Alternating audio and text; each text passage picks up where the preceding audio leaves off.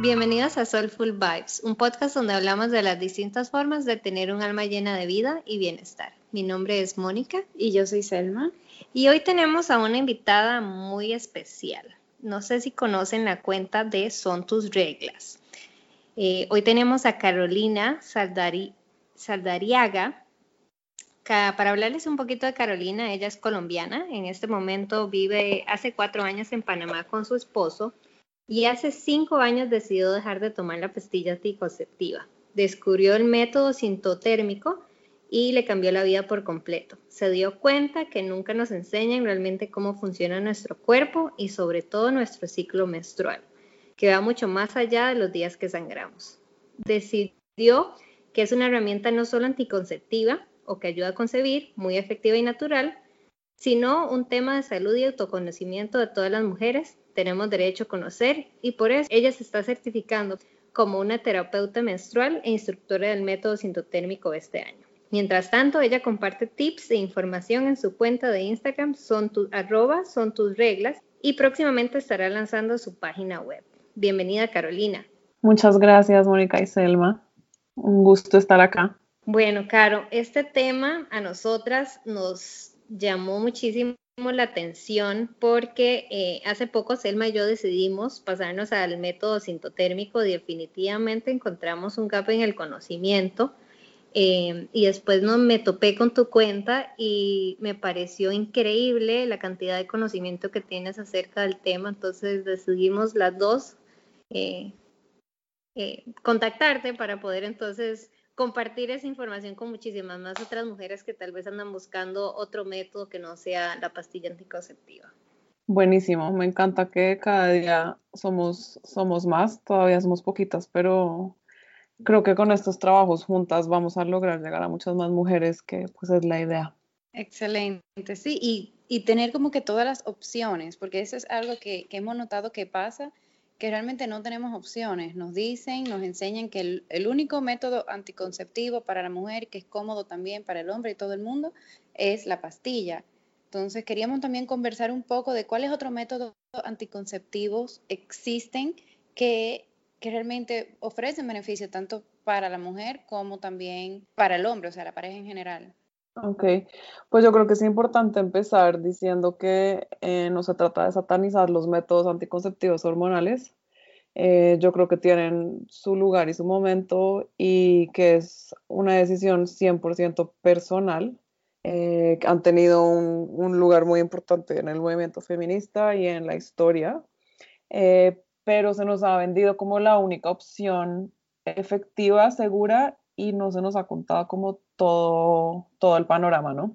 Entonces, pues yo aclaro que yo no soy experta eh, en temas anticonceptivos hormonales, ni soy ginecóloga ni médica, eh, pero pues sí he estudiado mucho sobre el tema y, y bueno, creo que lo importante es que tengamos toda la información, acceso como a los pros y los contras, a todos los diferentes métodos, y como que dejemos la mentalidad de creer que las cosas que nos metemos en el cuerpo no nos afectan.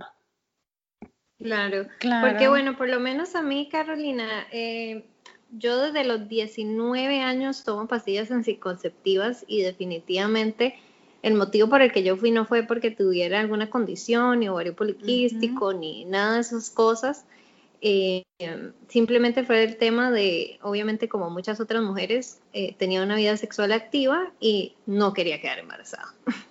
Y no confiaba al 100% en los profilácticos o los condones, entonces decidí como cubrirme doblemente con la pastilla. Pero definitivamente el día que yo fui donde la ginecóloga, en ningún momento me dijo cuáles eran todos los efectos de la pastilla, eh, ni qué podía esperar y no más que no quedar embarazada exacto, yo también tuve la misma experiencia. Eh, yo creo que en nuestra generación es un poco raro la que no tomó pastillas anticonceptivas desde los 16, 17, 18 años, bien porque tenía una vida sexual activa o porque también no la vendieron como reguladora y pastilla milagrosa, ¿no? Exacto. tómate esta pastilla. Eh, no te llega la regla, tómate esta pastilla, que es la paradoja más grande del mundo, porque cuando nos llega una menstruación tomando pastillas, no es una menstruación real. Eh, y es algo que la mayoría de las mujeres pues no, no saben. Entonces no la venden como esta cura milagrosa a todos nuestros problemas, cuando en realidad lo que estamos haciendo es apagando el ciclo hormonal y reemplazando nuestras hormonas naturales que son tan importantes, los estrógenos y la progesterona, por hormonas sintéticas que no son iguales a las hormonas que tienen pues estos métodos. Obviamente hay diferentes clases, hay pastillas combinadas, hay pastillas que solo tienen pues una hormona, em, funcionan de diferentes formas, igual que el parche, el anillo, etcétera, pero pues todas tienen en común que de alguna forma o suprimen o alteran el ritmo natural y el ciclo menstrual. Claro, y si nos puedes explicar un poco de, o sea, qué es lo que pasa en el ciclo menstrual y qué es lo que hace la pastilla en o sea, además de no que no te haga ovular, qué otra cosa como que tapa o apaga. Pues es que en realidad sí es el tema de, de, no ovular. Creo que eso es algo que ni siquiera nos... Yo no tenía eso claro. O sea, cuando a mí me mandaron la pastilla anticonceptiva, mm. yo no tenía ni idea que yo no estaba ovulando. O sea, yo nunca había pensado en la ovulación. Solo pensamos en la menstruación, ¿cierto? Pensamos en el ciclo menstrual como, ok, a mí me llega la regla una vez al mes. Además decimos mes cuando en realidad deberíamos usar el término ciclo. Eh, pero es como, ah, bueno, yo sangro una vez al mes y ya, eso es el ciclo menstrual. Y no, el ciclo menstrual en realidad lo principal es la ovulación. Sin ovulación no hay menstruación. Entonces, yo creo que eso sí es importante tenerlo en cuenta. La pastilla eh, y los métodos anticonceptivos hormonales en general no todos, eh, suprimen la ovulación, es decir, que estamos sangrando, sí, pero no tenemos un ciclo. Entonces, no hay ovulación y ese sangrado se da es porque hay un, se llama un withdrawal bleed, que en español sería como un, eh, estamos viendo la palabra en este momento, un sangrado privación. Eh, pero no es una menstruación real porque no estamos teniendo una ovulación y son ovulación, no hay menstruación. Y la ovulación es fundamental porque es la forma como las mujeres producimos nuestra progesterona. Y la progesterona es importantísima porque contrarresta los efectos de los estrógenos, que también son muy importantes, pero pues sabemos que en exceso los estrógenos pues son dañinos. Entonces necesitamos ese balance, ¿no? Es un balance como muy sutil. Eh, y si uno ve cómo las hormonas a través del ciclo menstrual van fluctuando cada día, en cambio, digamos, los hombres son mucho más planos. Eh, nosotras empezamos, digamos que el día uno del ciclo, que sería el día eh, de, menstruación roja, o sea, si uno mancha, eso hace parte del ciclo anterior. El primer día del ciclo es de sangrado rojo, como más abundante. Las hormonas están en su nivel más bajo y a medida que va pasando los días, van aumentando los estrógenos poco a poco Em, obviamente eso también hay otras eh, hormonas importantes que están en el cerebro, que son la hormona luteinizante y la hormona estimulante del folículo. Entonces, pues esto el cerebro, mejor dicho, hay una comunicación entre el cerebro y los ovarios. Cuando estamos introduciendo las hormonas, estamos apagando esa comunicación. Mm. Y eso afecta de alguna manera, perdón, se, sí, se me vino una pregunta, eh, el tema de la fertilidad. Yo creo que es importante saber que esto afecta en muchos, muchos sentidos. Em, hay mucha, cada vez más literatura al respecto, hay muchos estudios, pero también empiezan a haber más libros con información como más accesible. Eh, uno que les recomiendo muchísimo, que acaba de salir, se llama Beyond the Pill, de la doctora Jolene Brighton, igual después les mando bien el título y lo pueden poner como en, las notas, pero ella habla mucho de este tema. Otro libro que me encanta se llama Period Prepare Manual de la doctora eh, Lara Brighton y ese libro va a salir en español este año. Hay muy poca información en español todavía, lamentablemente. Eh, pero digamos que sí hay sitios donde nos podemos informar. Yo creo que como decía, no se trata de satanizar los métodos anticonceptivos, se trata de informarnos y de tomar una decisión. Ok, si yo decido que quiero tomar pastillas anticonceptivas porque es un momento en mi vida en que de pronto estoy demasiado ocupada, no me puedo embarazar de bajo ninguna circunstancia, por la razón que sea, o porque simplemente es lo que quiero, también aprender cómo puedo apoyar mi cuerpo para que los efectos no sean tan graves, para que no esté deficiente de nutrientes. Em, porque eso es lo que pasa, ¿no? O sea, estamos como dañando un poco nuestro, nuestra microbiota. Entonces, ¿cómo puedo apoyar con temas naturales, con comida, con ejercicio, estilo de vida, de pronto algunos suplementos, para que no sea tan grave las consecuencias? Claro. El clítoris disminuye en tamaño cuando estamos tomando anticonceptivos hormonales. Eso se puede revertir. Revertir. revertir.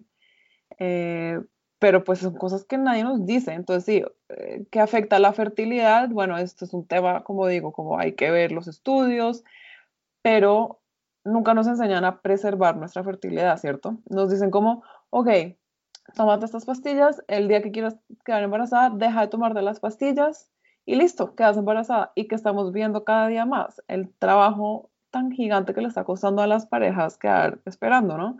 También hay que tener en cuenta el tema de los hombres, que cada vez eh, hay más problemas con, con eh, la esperma del, del, hombre moderno, digamos, pero hablando desde una perspectiva de la mujer, o sea, tú no puedes estar apagando tu ciclo durante 10 años y esperar que al mes eh, que dejas tu tema, tu, tu, anticonceptivo hormonal, pues estés embarazada. ¿Qué pasa? Obviamente que pasa, también depende de cómo eran tus ciclos antes de empezar la pastilla era regular, lo empezaste a una edad muy temprana donde todavía ni siquiera tus ciclos eran claros. Em, va a depender de cada mujer, pero pues el cuerpo va a necesitar un tiempo para recuperarse seguramente. Eh, podemos estar deficientes en algunos nutrientes, etcétera. Eh, entonces, pues es algo que hay que tener en cuenta. Nos enseñan siempre que tenemos que evitar un embarazo a toda costa, un embarazo no deseado, y en el momento en que queremos quedar embarazadas, pues nos damos cuenta que no es tan fácil.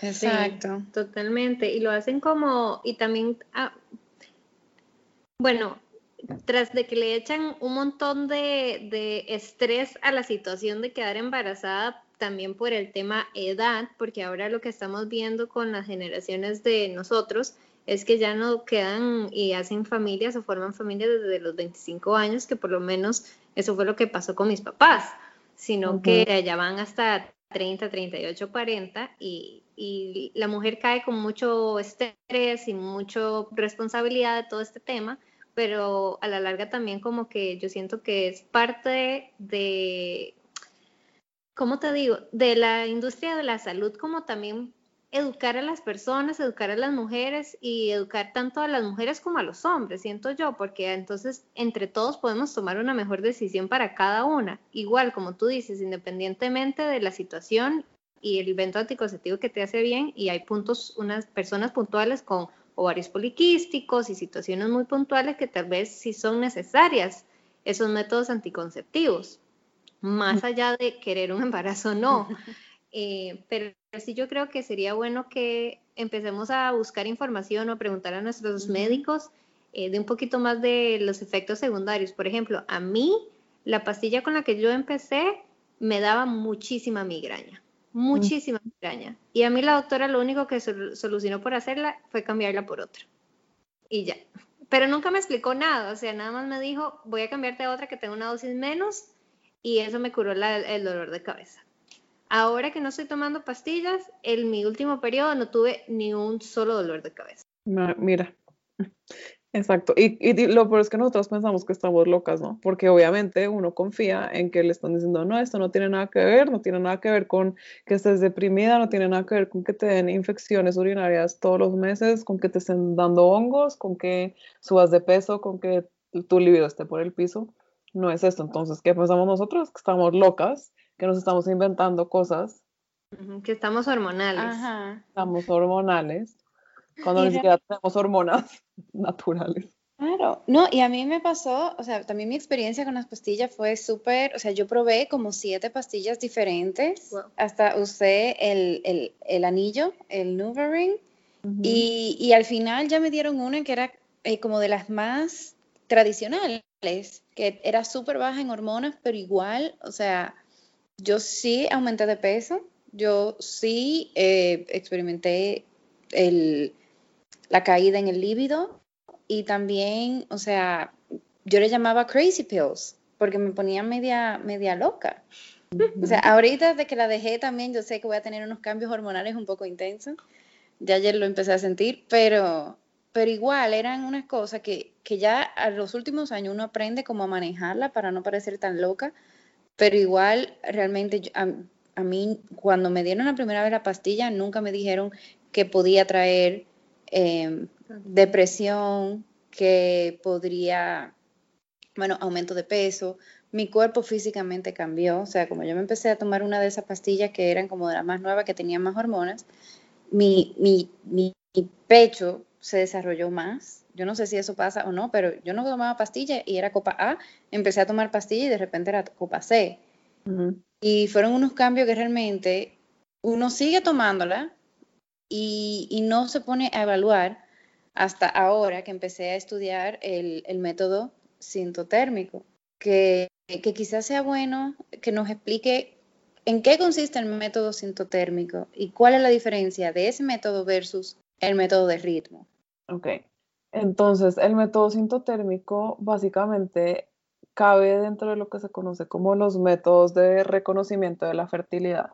Bajo ese mismo paraguas, digamos, también está el método del ritmo. El método sintotérmico se basa en los biomarcadores que tenemos em, como mujeres que nos muestran los cambios hormonales que pasan en nuestro cuerpo. Esto es algo científicamente comprobado, digamos que esto no es nada más que ciencia. Entonces, ¿cuáles son esos biomarcadores? El primero es el fluido cervical. El fluido, cervical cambia eh, con los estrógenos, con el estrógeno. Entonces, digamos, empezamos menstruación y de menstruación a ovulación, vamos a ir notando que el fluido cervical va cambiando y se va volviendo, sobre todo lo más importante es con más contenido de agua. ¿Eso qué significa? Cuando no hay fluido cervical presente, no podemos quedar embarazadas. O sea, la única parte de quedar embarazadas no es esperma, huevo. El esperma tiene que llegar al huevo de alguna forma. Esa forma es por el fluido cervical. Entonces, cuando el fluido cervical no es fértil, de hecho es como un tapón que cierra la cervix para que eh, los espermatozoides no puedan pasar. Entonces, digamos que empieza como un tapón grueso y a medida que va habiendo más eh, niveles de estrógeno, se va volviendo eh, primero, digamos que cada mujer es diferente, pero digamos que el patrón típico eh, sería de seco, como pegajoso, como colbón, como, sí, como así como un poco pegajoso, después un poco lechoso, como si fuera crema, y después pasa a ser muy lubricativo, como clara de huevo cruda. Muy aguado también puede ser. Después de la, de la ovulación, con la progesterona va a ocurrir lo contrario, entonces va a empezar a secar otra vez. En algunas mujeres se seca inmediatamente, en otras eh, pasa otra vez a ser cremoso, pegajoso, em, a secarse de nuevo y después de nuevo llega la, la, menstruación, digamos. Entonces es uno de los biomarcadores, el más importante, porque este biomarcador abre y cierra la ventana fértil. Cuando empezamos a ver presencia eh, de cualquier tipo de fluido cervical después de la menstruación, debemos considerarnos fértiles. Cualquier tipo, sea pegajoso, cremoso, lechoso. Pero eh, eso no de huevo. Los días estos que le llaman spotting, que es como que ya no es menstruación, pero es un poquito café. Eso no cuenta. No, eso digamos que es spotting, exactamente como tú dices. Pero, pero eh, en una mujer que tiene un, ciclo menstrual corto, por ejemplo, si tiene un ciclo menstrual de 19 días, 20 días, 21 días, puede perfectamente haber fluido cervical escondido en la... Por eso es otro mito que durante la menstruación no podemos quedar embarazadas. No es tan común, pero en mujeres con ciclos cortos puede pasar. Entonces, si tú tienes un ciclo muy corto, puede que esos últimos días de manchado o de spotting tenga presencia también de fluido cervical. Es perfectamente posible. Entonces, mm. es algo que uno tiene que mirar absolutamente todos los días, siempre que va al baño, antes y después, em, sobre todo después de, hacer popó, eh, porque hay como que con, la fuerza también tiende a salir más el, fluido cervical. Eh, pero siempre que se va al baño, antes y después de usar el baño, se revisa si hay presencia de fluido cervical, porque puede que solo lo notes una vez en el día. No necesariamente lo vas a notar, depende, ¿no? Depende de cada mujer. Mujeres que tienen muchísimo, mujeres que tienen poco, eh, es algo muy personal, toca ir estableciendo el patrón personal. Em, pero una vez se observa cualquier tipo de fluido cervical, se considera que la ventana fértil está abierta. Mm, ok, y ese, bueno, yo, yo sí quisiera preguntarte porque sí, sí abriste la conversación y creo que tanto nosotras como el resto de las oyentes puede tener esa, esa duda, que la menstruación es solo una vez al mes y que hay una X cantidad de días, pero tú lo hablas como un ciclo. O sea, explicar un poquito como en qué consiste ese ciclo de inicio a fin? O sea, como qué es lo que deberíamos ver, pensar, sentir o qué nos puede pasar o qué nos debería estar pasando. Bueno, eh, el ciclo menstrual, pues eso también es como otro tema, ¿no? El ciclo menstrual no necesariamente es de 28 días y no necesariamente y casi ninguna, de hecho ovula el día 14 siempre, no ovulamos el mismo día ni ovulamos el día 14, es un mito. Eh, depende de cuánto dure el ciclo menstrual. Entonces el ciclo menstrual empieza, el día 1 sería el día de sangrado rojo. Eh, de día 1 a ovulación se llama la fase folicular, donde se está madurando el folículo eh, para después soltar el huevo. Okay. Entonces, fase folicular, después viene la fase ovulatoria, que es pues durante la ovulación. La ovulación solo pasa una vez al ciclo, no es posible ovular más de una vez al ciclo, lo que sí es posible es soltar más de un huevo en un periodo máximo de 24 horas. Entonces ahí sería la ovulación, es el único momento en el ciclo en el que podamos, podemos quedar embarazadas durante la ovulación. La ventana fértil se extiende por el tema del fluido cervical, porque la esperma puede sobrevivir en el fluido cervical. Entonces, si cinco, mm. antes, cinco días antes de la ovulación tienes relaciones, tienes fluido fértil, van a estar ahí los espermatozoides esperando al huevo. Por eso la ventana fértil se extiende. Mm, entonces, durante ese periodo de, la ventana de ovulación, para pegarlo con lo que estás haciendo acotación del flujo eh, vaginal, eh, ahí es donde tenemos cervical. Perdón, el flujo cervical es donde tenemos que ver eh, el tema este de cómo es el fluido. O sea, si es más líquido en ese caso sería. Bueno, lo tenemos que ver en realidad todo el, todo el ciclo. Pero sí, digamos que eh, en ese, en ese, momento cuando el fluido cervical se vuelve realmente muy fértil, o sea, las, las características muy fértiles son lubricativo, em, se extiende mucho, se estira, eh, es como una característica parecida a la clara de huevo cruda, es transparente, ese es como el flujo súper, súper fértil, pero de nuevo, antes de ovular, todo el flujo se considera eh, fértil, porque igual los espermatozoides pueden sobrevivir en el que es más cremoso o en el que es más pegachento. Pero pues el más fértil es este como con características súper húmedas, lubricativo, que se estira como clara de huevo. Cuando tú dices que se estira, ¿en qué, en qué sentido? Como si fuera como... o sea, tú necesitas tocar esto entre tus dedos, ¿vale? Tú necesitas eh, recoger como la muestra en, el papel higiénico y, tocarlo. Entonces, ver cómo se siente. Se siente, lo puedes separar más de mm, eh, un, un, inch, ¿cómo se dice? una pulgada. Una pulgada. Eh, puedes separarlo en tus dedos más de una pulgada o cuando separas los dedos se rompe inmediatamente o prácticamente no sientes nada. Es algo también muy táctil, toca sentirlo, también vale la sensación que uno tenga, la sensación vaginal, te sientes mojada, te sientes seca, te sientes lubricativa, sientes como si de repente te hubiera llegado la regla, ¿no? Eh, y resulta que es un montón de fluido. También es algo que hay que tener en cuenta. hay, hay veces que no lo observas, pero lo sientes, como sabes que estás como súper lubricada en una situación que no sea de excitación sexual, por supuesto. Entonces también se, se debe tener en cuenta. Ok, entonces, pues siguiendo con el ciclo menstrual, entonces después de la ovulación. Después de la ovulación viene la fase lútea. Okay. Eh, la fase lútea, entonces digamos que no se fecundó el óvulo. Eh, el óvulo no sale en la menstruación, como de pronto mucha gente cree, muchas mujeres creen, el óvulo como que lo reabsorbe el cuerpo y lo que queda es el cuerpo lúteo, que es lo que produce progesterona, Si llega haber un embarazo, el cuerpo lúteo produce progesterona hasta que eh, ya el, el útero, etcétera, puede empezar a producirlo por sí mismo. Entonces el cuerpo lúteo produce progesterona. La progesterona es una hormona caliente. Entonces ahí viene el segundo biomarcador, que es la temperatura basal. Mm. La temperatura basal significa la temperatura más baja que alcanza el cuerpo en estado de reposo, o sea, durante el sueño. Durante la primera mitad del ciclo, que es la fase folicular, las temperaturas van a ser más bajas. No hay un rango específico, esto también varía de mujer a mujer, pero digamos que va, a haber un patrón bifásico.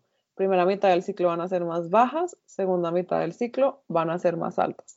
Cuando la temperatura sube, por lo menos 0.2 eh, grados centígrados, 0.02, porque es un termómetro basal a dos dígitos decimales, entonces significa que ya pasó la ovulación. No sube cuando estamos ovulando, no sube antes, sube cuando la ovulación ya ha pasado. Ok. Y podemos volver un momento a eso que comentaste de que el óvulo no se va, porque yo estoy recordando todo, o sea, que no se va en la menstruación. Porque yo estoy recordando todo lo que me dijeron en el colegio y todo eso, que la menstruación ocurre cuando se hace la limpieza del útero, porque se, como que las capas que están dentro del útero se ponen... El endometrio. Ajá, el endometrio se pone grueso para recibir el, el, óvulo, pero cuando este no se fecunda, entonces todo, como que se hace una limpieza, se recoge y se va todo. Pero no estás diciendo que el óvulo se queda. El óvulo se reabsorbe. En la misma... En, la, sí, en la trompa o el, óvulo no sale en la menstruación. El óvulo lo reabsorbe el cuerpo. Oh, wow. Sí. Interesante. Nos enseñaron mal. ok, entonces siguiendo, o sea, sube la temperatura ya hasta el final y vuelve a bajar con la próxima menstruación. Sí, hay mujeres que les baja como el día que les va a llegar la menstruación o el día antes, entonces como que uno ahí ya tiene una señal como que me va a llegar la menstruación, o a veces se mantiene alta hasta que se acabe la otra, la próxima menstruación. Eh, depende de cada mujer y también uno puede variar de ciclo a ciclo. A mí a veces me baja la temperatura antes de que me llegue la regla, a veces no me baja y se queda alta. No. Pero sí, la mm. temperatura se va a quedar alta. O sea, la forma de saber que ya hemos ovulado es uno, el fluido cervical se empieza a secar de nuevo, las características empiezan a cambiar. Y dos, la temperatura basal sube y se queda alta por lo menos tres días consecutivos. Hay unas reglas como bien específicas. Eh, que uno tiene que tener en cuenta. Entonces, sube la temperatura, estamos en la fase lútea y la fase lútea entonces dura desde la ovulación hasta la próxima menstruación. Ok, y en esa fase es cuando no, no, no vamos a quedar embarazadas, por lo menos nosotras que no...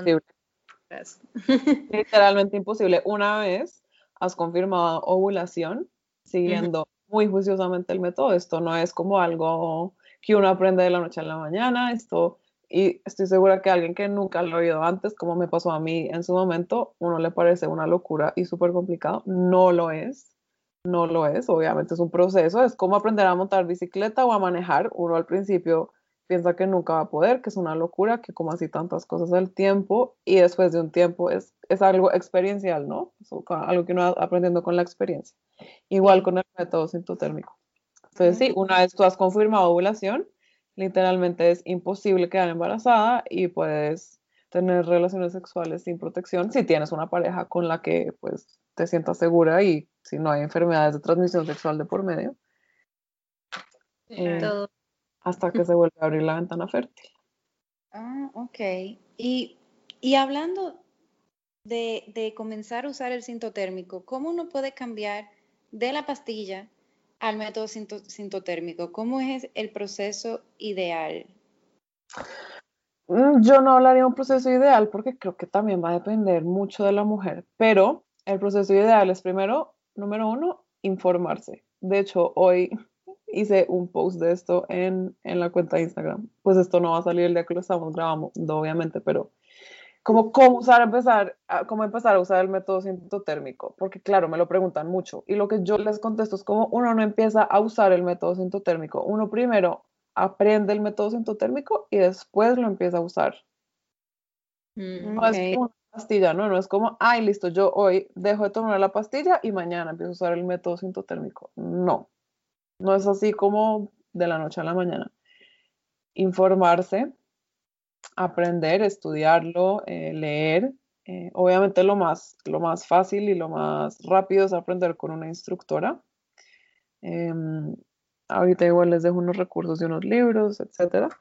Eh, pero sí, entonces, antes siquiera de dejar de tomarse la pastilla, estar segura que es la decisión que uno quiere tomar, si uno tiene pareja, hablarlo con la pareja, hablarlo con el ginecólogo si quiere, aunque en mi opinión, pues si el ginecólogo no lo apoya a uno, eso no significa que uno no lo deba hacer, ya es como un tema muy de intuición y de, lo que uno quiera para su cuerpo y para su vida. Entonces, si uno tiene pareja, pues claro, hablarlo con la pareja, porque pues va a ser algo que va a influir en, la vida sexual, eh, sin ninguna duda. Eh, y después, cuando uno deja la pastilla o el método anticonceptivo hormonal, hay que estar atentos a qué va a pasar con el cuerpo, ¿no? Entonces uno, digamos que lo que sí puedes hacer es ir comprando el termómetro basal, eh, que lo único que necesitas es un termómetro que mida a dos puntos decimales. No necesitas un termómetro de 300 dólares, no necesitas una aplicación especial, no necesitas un termómetro super fancy, necesitas un termómetro que mida a dos puntos decimales. Puedes dejar de tomarte la pastilla o incluso estar tomando la pastilla y empezar a coger el hábito de tomarte la temperatura. No va a servir si estás tomando pastillas o estás con un anticonceptivo hormonal porque no hay ovulación, pero igual, para ir viendo, ¿no? Eh, entonces, sí, digamos...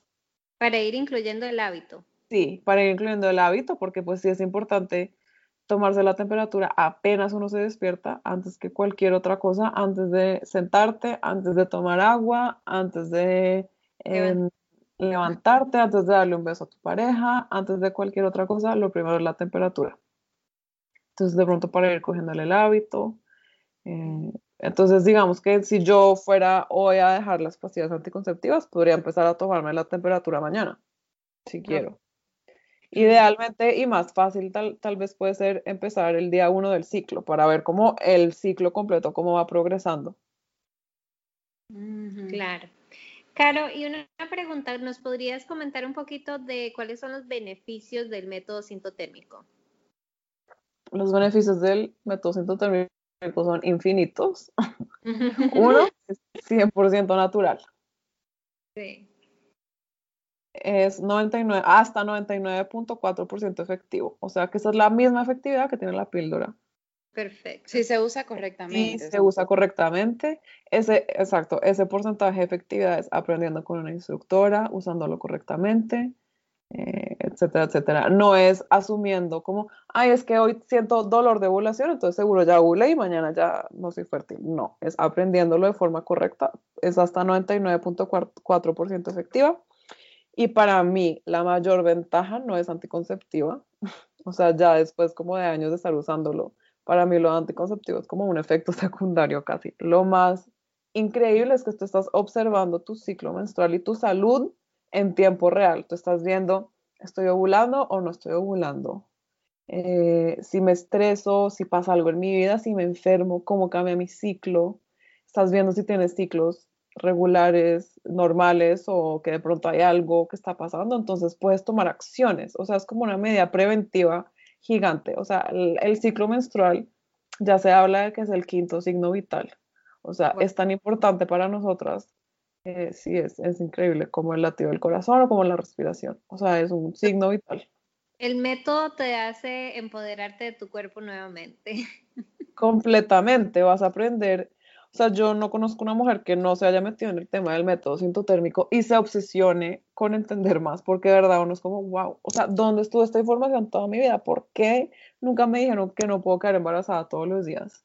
¿Por qué nunca me dijeron lo importante que es la ovulación en mi salud en general? ¿Por qué nunca me dijeron que la fertilidad no es solo para ser bebés? Exacto. Sí, yo creo que hay como una, una, un hueco de información ahí increíble eh, o sea, inclusive te lo tapan y, lo hacen ver como algo malo y no sé, lo tachan de todo, todo, lo que sea.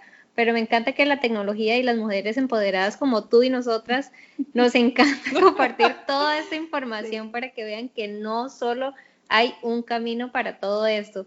y no sé si tuviste, pero no, sé si tú lo compartiste también en las redes, Caro, del tema de que la menstruación ganó, un documental de la ah, menstruación ganó un Oscar. Sí, sí, sí, divino ese corto documental que se lo recomiendo a todas en Netflix, el de Period End of Sentence. Súper importante, yo creo que cada día somos más, digamos que en inglés, pues esto está bastante más avanzado, hay, hay mucha más información, mucha más, muchas más mujeres haciéndolo, pero igual sigue siendo un tema de estigma, se sigue confundiendo, como decíamos, con el método del ritmo, que, bueno, no hemos ni llegado ahí, es que es tanto. Claro, sí. Cari, yo te tenía una pregunta, bueno, que ya tú llevas casi cuatro, cuatro o cinco años en este método, ¿cierto?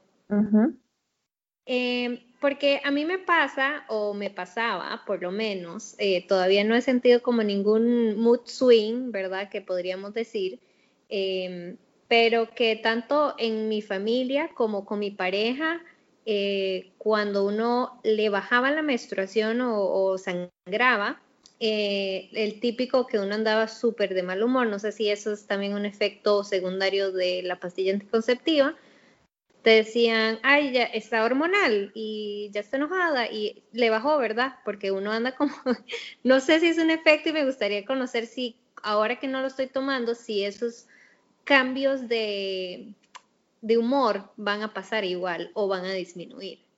No, digamos que lo que pasa con la pastilla son cambios de humores, pero por un tema sintético. Ahora vas a tener tus cambios de humores naturales. Claro que pasan, es que, y esto está demasiado estigmatizado, pero pues no está bien, porque como hablamos ahorita, hay cuatro fases en el ciclo, menstruación, folicular, ovulación, fase lútea. Cada una de esas fases del ciclo tiene unas características súper específicas desde el punto de vista científico, biológico, emocional, psicológico, espiritual, o sea, esto hay también bastante literatura ya al respecto. Y cuando usamos el método sintotérmico también vemos eso como en tiempo real, es como, ah, ok, mis hormonas están cambiando todos los días. Yo no soy loca, soy cíclica y yo mm. cambio con mis hormonas. Entonces es completamente normal tener mucha más energía después de la menstruación hasta la ovulación. Durante la ovulación te quieres comer al mundo entero, quieres hacer toda la vida social, te sientes divina, tienes la piel súper radiante, de pronto, digamos que a mí me pasa lo contrario, tengo la piel peor durante la ovulación que durante la menstruación, uno también va encontrando sus patrones particulares. Claro. Pues durante la fase lútea, las hormonas bajan drásticamente, la progesterona es la que se toma el control y de repente ya no quieres ver a nadie, quieres estar en tu casa tranquila, quieres pensar en ideas nuevas y esto es completamente normal. O sea, somos cíclicas, nuestras hormonas cambian y con ellas cambian nuestro deseo sexual, eh, nuestro ánimo, nuestras ganas de hacer ejercicio o no hacer ejercicio, nuestras ganas de ser más sociables o menos sociables, cambia todo. El ciclo menstrual afecta literalmente todos los aspectos de nuestra vida. Entonces, si empezamos a tomar eso y usarlo a nuestro favor en vez de nuestra contra, como, ok, yo sé que cuando tengo la regla no quiero trabajar tanto, no quiero ver tanta gente, quiero estar tranquila, quiero cuidarme, quiero comer bien, no quiero cocinar, entonces voy a cocinar los días antes, voy a tener todo listo, entonces puedes tomarte esos días más tranquila y eso va a afectar el resto de tu ciclo. O sea, yo desde que empecé a usar el método sintotérmico he, nombrado, he notado cambios impresionantes. Eh, me dan menos cólicos. Em, también depende, ¿no? O sea, cada ciclo es como súper particular y tú lo notas, digamos, en enero creo que todas seguramente tuvimos ciclos súper complicados. ¿Por qué? Porque venimos de diciembre de excesos, comemos demasiado, no nos damos tiempo para nosotras mismas, no descansamos, vemos demasiada gente y en enero ciclos largos, dolorosos, abundantes. O sea, todo es como una consecuencia, ¿no? No me he dado cuenta, pero ahora me voy a ponerle más atención a mis idas al baño. Igual ya por la ayurveda les ponía atención porque en ayurveda este, la popó eh, dice mucho de tu digestión. Eh, pero ahora tengo que fijarme en otra cosa, pero todo súper bien. Porque son temas que tal vez la gente le da vergüenza hablar y son tabús, pero a la larga es como, ¿por qué no tenemos la parte importantes? Claro. Claro, nos han enseñado a que nos dé asco. Claro, y, y, eso, o sea, conocernos a nosotros mismos va a permitir que eso mismo, o sea, que nosotros ya estemos preparadas de que, ok, si sabemos que en esos días yo estoy un poco más sensible, en esos días yo, eh, en Dominicana, cuando uno está impaciente se dice mecha corta, que yo sé que en esos días estoy mecha corta, voy a evitar situaciones que, que provoquen que yo explote o cosas así, o sea, lo digo porque eso es lo que a mí me pasa, que yo cuando no, no puedo como que manejar o contener las energías, exploto y el que está al frente, que casi siempre es mi novio, es que se lleva todo. y me da pena, porque el pobre tiene como una paciencia y tanta tolerancia conmigo, pero igual, o sea, cuando uno se conoce, uno aprende a manejar mejor todas las situaciones que les ocurren alrededor. Exactamente. Y eso creo que es importante que todas las mujeres entiendan que no necesitan usar el método sintotérmico para poder hacer esto. O sea, uno puede llevar un registro de su ciclo menstrual, por ejemplo, en un ciclograma, que es como un algo redondito donde vas anotando como cada día cómo te sentiste, como las emociones principales, eh, tema físico, emocional, como perdiendo cada día tu ciclo, cómo te sientes y después de unos tres meses vas a ver patrones. Entonces va a ser como, ay, mira, del día 21 al 23 es cuando me empiezo a poner insoportable, claro. O sea, estoy como súper premenstrual, no quiero ver a nadie, ya entiendo, no estoy loca, o sea, es algo como hormonal. Claro. Exacto. Entonces no, no, hay que usar el método sintotérmico para poder hacer eso. También hay muchas aplicaciones hoy en día. Lo importante, por favor, para todo el mundo que esté oyendo esto, los, las aplicaciones no son métodos anticonceptivos, no lo son. O sea, el, el period tracker gratis, el Clue, el Flow Living, el whatever se llame, no es un método anticonceptivo. La ventana fértil que te da es un algoritmo, es un método del ritmo moderno, entonces eso no es el método sintotérmico, pero sí se puede usar para llevar pues un registro de cuándo te llegó la regla, cómo te sentiste, eh, la libido, eh, el nivel de energía, el nivel emocional, bueno, todo lo que tú quieras y puedes empezar a establecer patrones sin tener que usarlo como método anticonceptivo. Mm, súper, o sea, eso está súper interesante. ¿Y nos puedes recomendar algunas aplicaciones que tú utilizas que, que uno pueda ir anotando ese control? Bueno, yo personalmente uso una que se llama Kindara, que es como muy específica para el método sintotérmico. Entonces creo que es un poquito complicada cuando uno no usa el método, porque es básicamente meter la temperatura y meter el fluido cervical y también pues tiene como unas notitas donde puedes anotar las otras cosas. Pero para alguien que apenas está empezando, eh, una de las que he cosas muy buenas es CLUE, C-L-U-E. Hay otra muy linda eh, que además es en español, que se llama Lunar. No, y esta me encanta porque no predice nada. Clu te saca ahí la ventana de fertilidad y no sé qué. Que, por favor, niñas, es mentira. No le crean a las aplicaciones. Eh, Lunar es otra linda. Mm, no, no, dale, dale, sigue. Y hay otra que se llama Hormonology, que me parece súper interesante porque no es para llevar un registro de nada, sino que te va mostrando cada día cómo van cambiando las hormonas y cómo puedes ir sintiéndote. Obviamente es como algo general, pero es súper interesante porque vas viendo eh, los cambios en las hormonas y cómo eso puede estar afectando eh, tu estado anímico.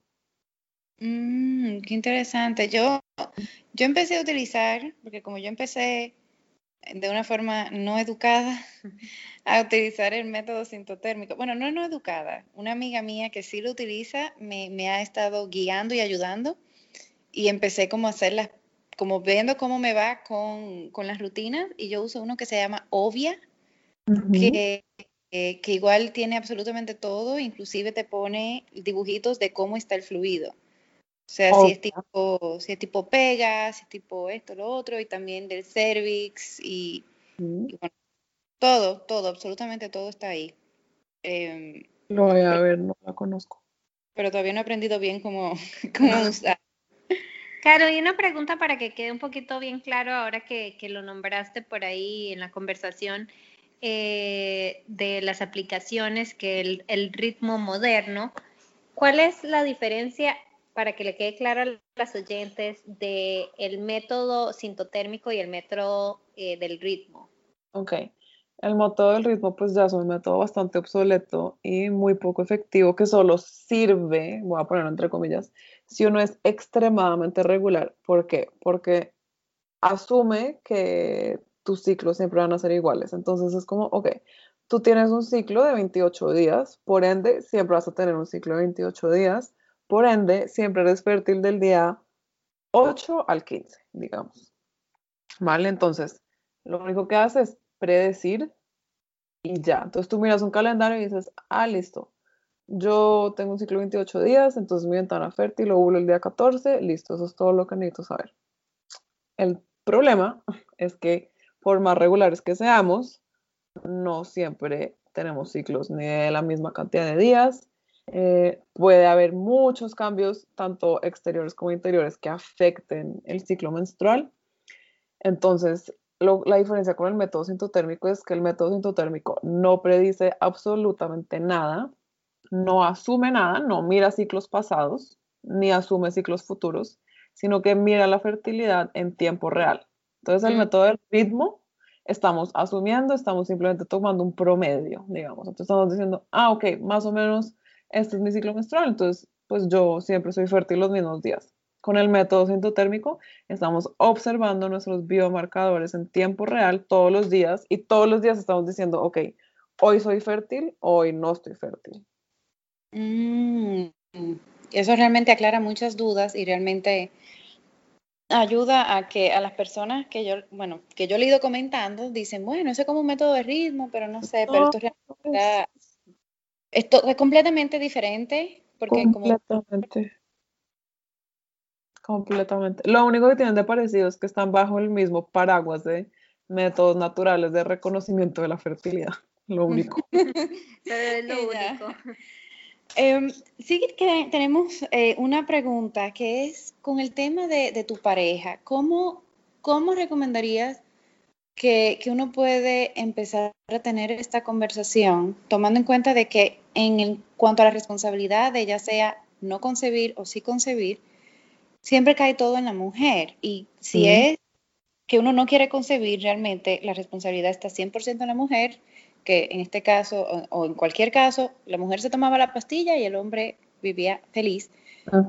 No hay ahora aquí como una, no se comparte la responsabilidad, o sea, ¿cómo es un approach para empezar a tener esta conversación con tu pareja? Yo creo que esa es una de las partes más interesantes porque exactamente la fertilidad se vuelve tema de los dos. Ya no recae todo en nosotras, que además es ridículo porque nosotras somos fértiles un día al mes, los hombres son fértiles 24/7. somos nosotras las que estamos tomando cosas para apagar nuestras hormonas. Ahí algo ya de por sí no tiene sentido. Entonces creo que el primer paso obviamente es pues hablar con la pareja, eso sí ya es excesivamente personal, pues no sé, la relación que uno tenga, eh, lo abierto que sea, digamos, el hombre, hablando de relaciones heterosexuales, em, y contarle, o sea, yo creo que lo más importante es la información, la información es poder, entonces es decir, mira, yo estoy cansada de llevar 10 años tomando pastillas anticonceptivas, de sentirme como si estuviera loca, de tener efectos secundarios, obviamente tu pareja no va a querer que tú estés mal, pues, o si, si tu pareja no entiende eso, de pronto búscate otra pareja. Yo empezaría por ahí como, ok, si tu pareja está como súper cerrada al tema, pregúntate un poco, eh, ¿me conviene una pareja que ponga su satisfacción sexual por encima de mi salud? No sé. Entonces, es algo ya como súper, súper personal. Pero digamos, asumiendo que la pareja lo apoya a uno, y sea como sí, estoy completamente de acuerdo, eh, no, no quiero tampoco que tomes más anticonceptivos hormonales, esto puede afectar en un futuro nuestra posibilidad de tener hijos, estoy cansado también de que estés con estos cambios de humor, quiero pues que este, usemos un método más natural.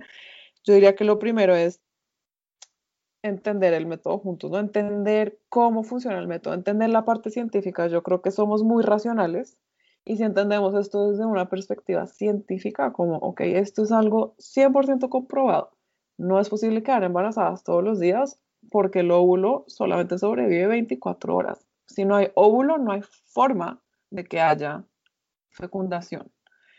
eh, el fluido cervical funciona de esta forma, la temperatura basal, o sea, este tema como de hormonas y cómo funciona el ciclo menstrual, empezar a informarse, ¿no? Empezar a entender cómo funciona. También hay que decidir cómo se van a cuidar durante la ventana fértil. Eh, claro. obviamente, pues uno puede abstenerse si, si es lo que decide. Y ahí sí que el método pues va a ser lo más efectivo posible. Eh, pero pues además normalmente durante la ventana fértil es cuando la libido sube muchísimo, pues por temas obvios, porque eh, biológicamente es cuando nos reproducimos.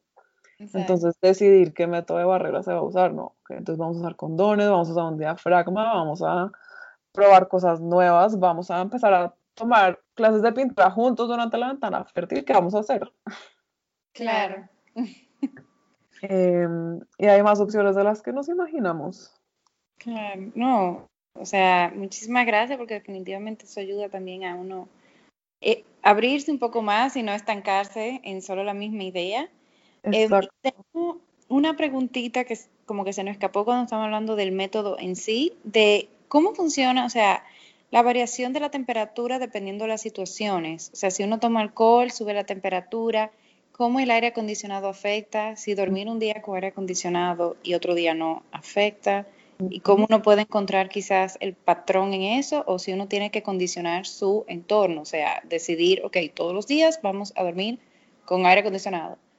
Yo pregunto, porque en realidad a, a, mí personalmente, a mi novio le gusta no dormir todos los días con aire acondicionado. Y últimamente, yo no estoy de acuerdo, pero le encanta poner esa temperatura 25 grados, que yo amanezco asándome todas las mañanas. Eh, ¿Eso cómo afecta el, el método. Y en mi casa todo lo contrario, ¿verdad? En, en, mi casa se duerme en un iglú. y más viviendo acá en Panamá que hace mucho calor. Mucho calor, sí, de acuerdo. Pobrecitos. Em, bueno, este es otro tema que depende. o sea, todo con este método depende de cada mujer. Digamos que la temperatura basal, hay unos parámetros, ¿no? Se debe tomar todos los días apenas nos despertamos debemos haber dormido, depende de dónde lo leas, de 3 a 5 horas, de 3 a 6 horas seguidas de sueño profundo. Ok. Debe tomar siempre del mismo lado de la boca. Si te decides por el lado izquierdo, del lado izquierdo, del lado derecho, derecho. Abajo de la lengua, una cosa que se llaman heat pockets, que es básicamente ahí al ladito, o sea, meterlo ahí bien metidito.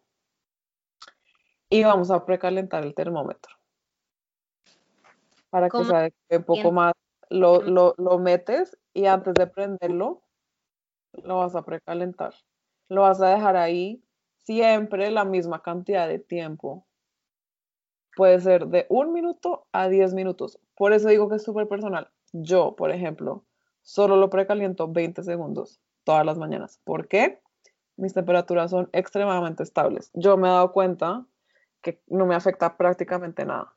Pero como ustedes dicen, hay mujeres que son súper, súper sensibles. Entonces, te subieron la temperatura del aire, se te afecta la temperatura. Te tomaste una copa de vino, se te afecta la temperatura. Comiste demasiado, comiste muy tarde, estás muy estresada, te vas de viaje, puede afectar la temperatura. Hay muchos, muchos factores que la pueden afectar y uno tiene que ir descubriendo los factores que se la afectan a uno personalmente. Entonces, lo que uno sí puede hacer es asegurarse de que todos los días uno se la está tomando en las mismas condiciones.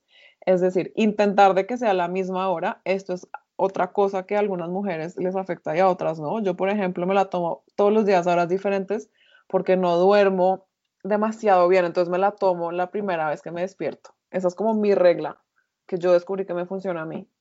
La primera vez que me despierto, que sé que estaba en un sueño súper profundo, me tomo la temperatura, sean las 4 de la mañana o las 7 de la mañana.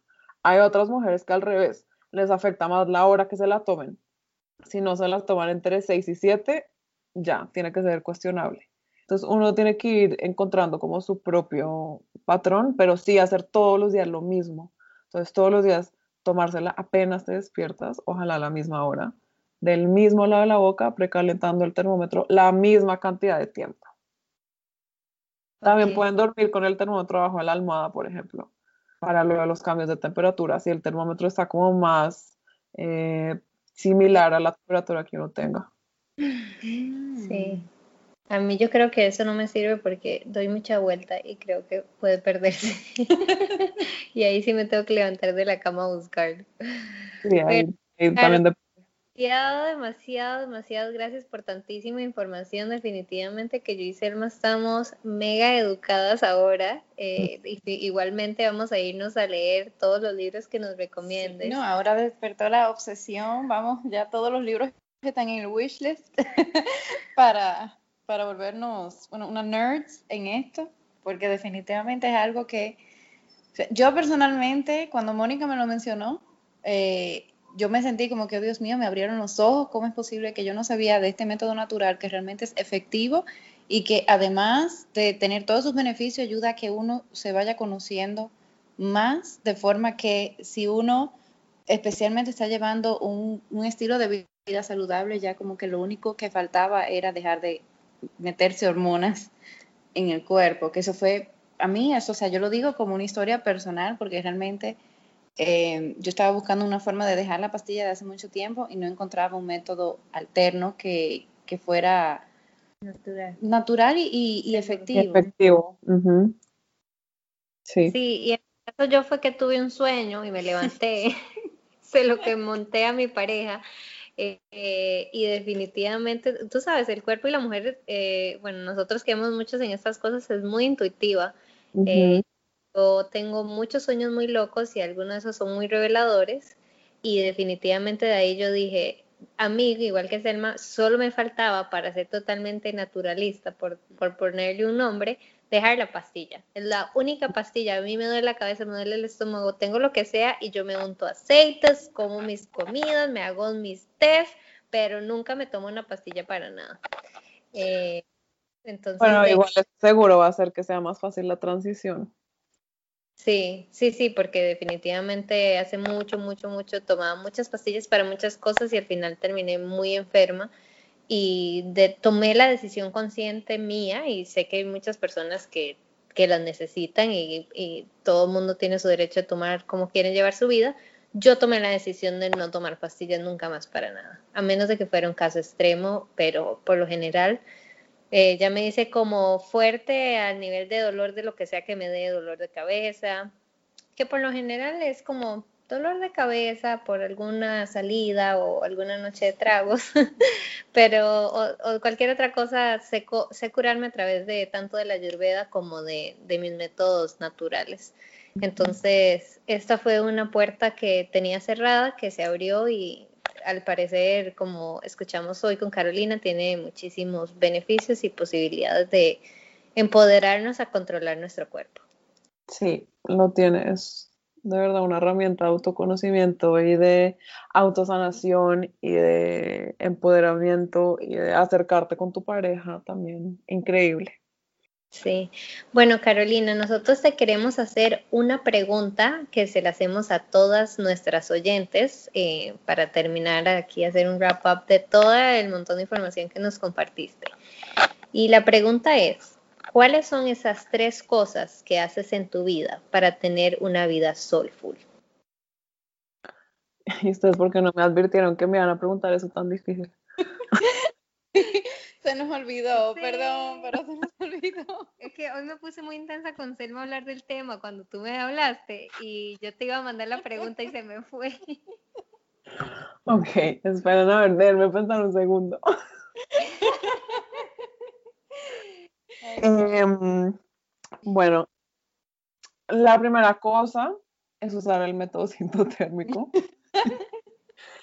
De verdad, o sea, de verdad, yo he aprendido como a respetar mis patrones personales, he aprendido a conocerme mejor, a respetarme, a entenderme. Eh, entonces, ese es como mi número uno, y casi que mi número dos y mi número tres. Em, también tratar de desconectar creo que estamos en un mundo hiperconectado y yo muchas veces siento la necesidad como de desconectar como de la tecnología, de redes, eh, como darme esos espacios. Y lo otro es aprender cada vez más eh, como nutrir mi cuerpo, sobre todo a través como de la comida, el ejercicio, como de cosas que disfruto eh, desde un lugar de como de amor y de alegría en vez de deprivación, ¿cierto? Como no, ah, tengo que comer esto porque si no me engordo, sino quiero comer esto porque le hace bien a mi cuerpo. Entonces, creo que esas tres cosas. Excelente, excelente. Y de nuevo, mil gracias por todo lo que ha podido compartir con nosotros. Eh, definitivamente, después que te certifique, Mónica y yo posiblemente vamos a ser una de tus primeras clientas para aprender a utilizar el método correctamente y educarte. Buenísimo. Y bueno, con eso cerramos entonces el super episodio de hoy. Muchas gracias a todos por escuchar. Namaste.